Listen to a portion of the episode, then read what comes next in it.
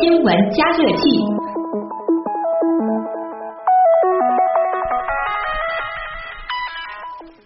接下来这个话题呢，咱们再来说说在航空公司托运行李啊，遇上理赔类似的事儿的时候，咱们该怎么办？嗯，很多消费者呢都有出门坐飞机旅行的经历，那么旅途当中不时也会遇到烦心事儿啊，比如说今年的十二月二号，三十一岁的北京市民吕女士呢是带着十五个月大的女儿和六十多岁的母亲，三个人乘坐东航的航班从北京飞往西双版纳，在昆明转机。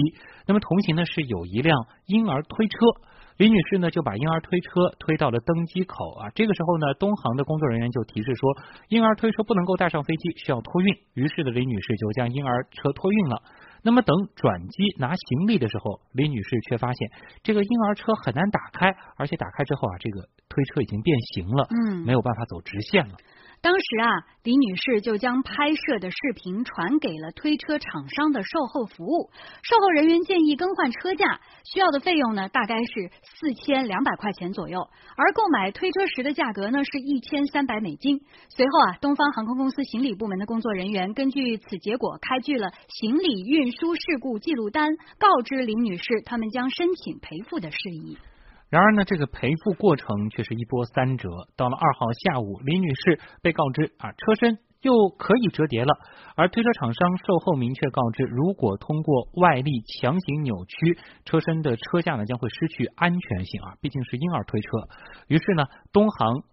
行李部的工作人员又回复说了，将继续申请赔付事宜。那么等到了十二月八号，李女士追问推车赔付进展，啊，东方航空公司的行李部门工作人员告知确认婴儿车可以使用，不能赔付。哎呦，这一个小小的婴儿推车是一波三折呀！也就是说呢，这个婴儿推车在天空飞了一圈，消费者说坏了，航空公司说车又好了。那么这个婴儿车损坏的责任到底应该由谁来负呢？我们马上来连线北京蓝鹏律师事务所张启怀律师以及北京朝阳律师事务所的郑传凯郑律师。嗯。啊，首先啊，张律师您好，那么这辆婴儿推车啊，是不是这个损害本身它有就有争议？李女士她认为推车受到损害，而东航的工作人员回应说，婴儿推车它现在是完全可以打开收缩的，所以它没有损坏，算正常的。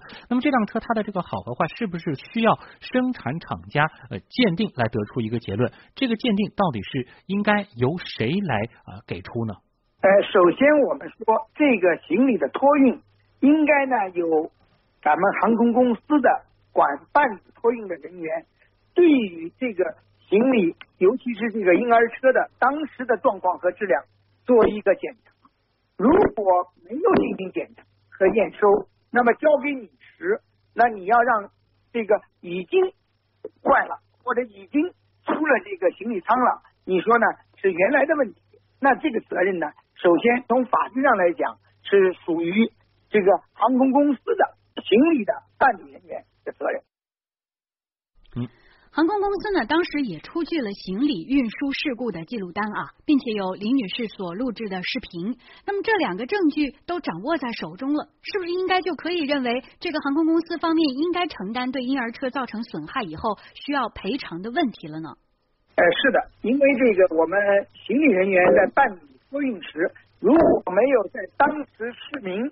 哪些地方有问题？而且你接收了这个车辆，最后呢又经过有关厂家和专家的认定，说这个车已经不能正常使用了。那么这个阶段出现的呃破损或者问题，那都应该由为其保管和负责托运的航空公司或者机场的工作人员他们的所在单位来负责任。哎，换句话说啊，这个婴儿车出了问题。啊，应该由东航方面进行出面理赔，而他们呢，其实也出具了理赔的单据。但是李女士她所遭遇到的问题呢，就是这个东航啊，她感觉有点这个出尔反尔。那么郑律师，如果说碰到这样的问题，消费者他该怎么办呢？根据这个航空公司的答复判断，航空公司并不是说不承认有这个记录单的存在，而是说他不承认这个记录单代表他认可赔偿。但是我们讲民事诉讼法上有一个最基本的原则，叫做尽反言原则。也就是说，你说出来的自认的话一定要认。那么根据他开具出来的这个相应单据，实际上航空公司已经在那个时段对这个车辆儿童车辆的故障表示予以认可了。那么现在他做一些进一步的解释，包括我曾经经过勘查就发现他有异物，但是实际上呃简单的勘察你是不可能发现车辆内部的这种异物的。但是这个车辆厂家又明确说，按照他的这个产品标准，他是不允许维修的。那么航空公司又说我没有经过维修就已经把它变好了。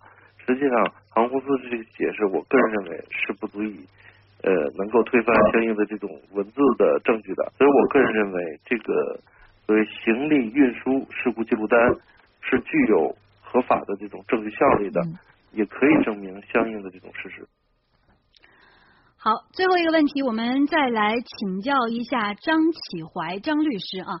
如果李女士要求进行赔偿的话，这个事情应该按照哪个价位来进行赔偿呢？张律师，国内航空运输的承运人赔偿责任限额的规定是两千零六年二月二十八号它颁布实施的。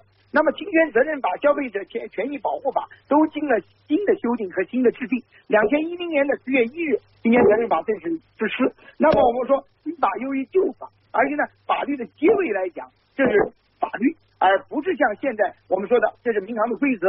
民航规则既滞后，而且呢又比较低。你说十五年前、十年前，你一个生活的标准和 GDP 的增长和物价的上涨指数完全不一样。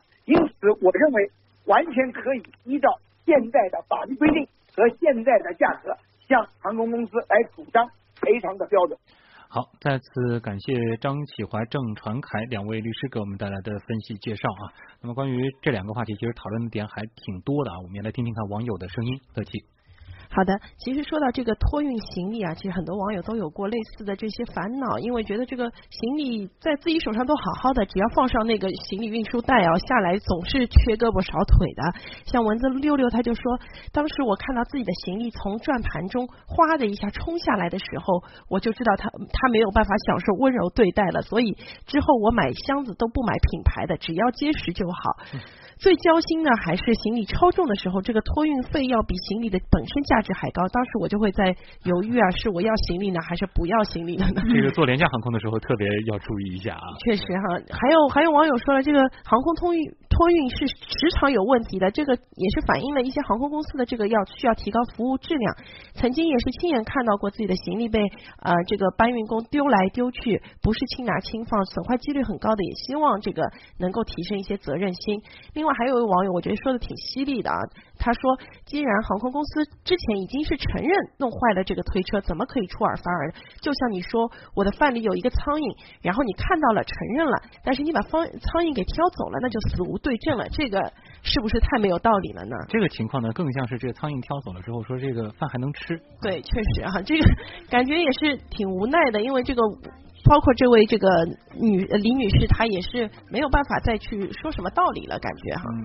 呃另外呢，关于说到这个信息安全的话题，很多网友都提到了，现在就很流行扫二维码嘛，特别是在马路上会碰到一些所谓的扫一扫就可以领个小礼品啊这样的二维码啊，应该大家都看到过。嗯。那其实之前就有新闻说啊，这个南京的胡女士她在马路上扫了人家的推广二维码，结果就是被植入了这个木马病毒，险些被转。转走了他三十七万元的存款，哎呦，这事儿差点就闹大了啊！所以刚才专家也是提醒了，千万不要轻易的去刷这种来源不明的二维码。嗯，幸亏这位胡女士运气好啊，警方及时帮她冻结了，追回了这笔巨款。但是警方也是提醒，不该点的不要点，不该扫的不要扫。对，还是网友们提醒的那句话，就是天上不会掉馅饼，扫个二维码也不会白拿礼物的。